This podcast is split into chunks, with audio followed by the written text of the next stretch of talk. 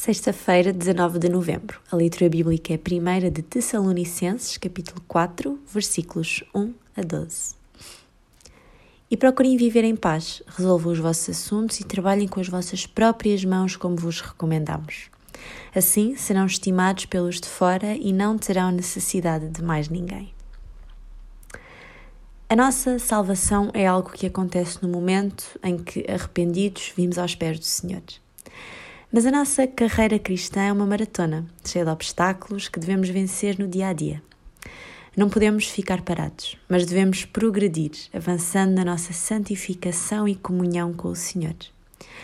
Oseias 6,3 diz: Conheçamos e prossigamos em conhecer o Senhor.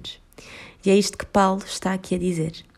Este modo de vida será notório e o nosso testemunho será visível pelos não crentes que, mais do que em palavras, acreditam em ações. O profissional Pão do Céu é apresentado pela União Bíblica de Portugal.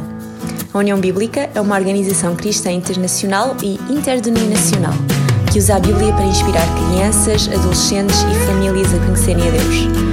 Para mais informações, visite o nosso site em uniãobíblica.com.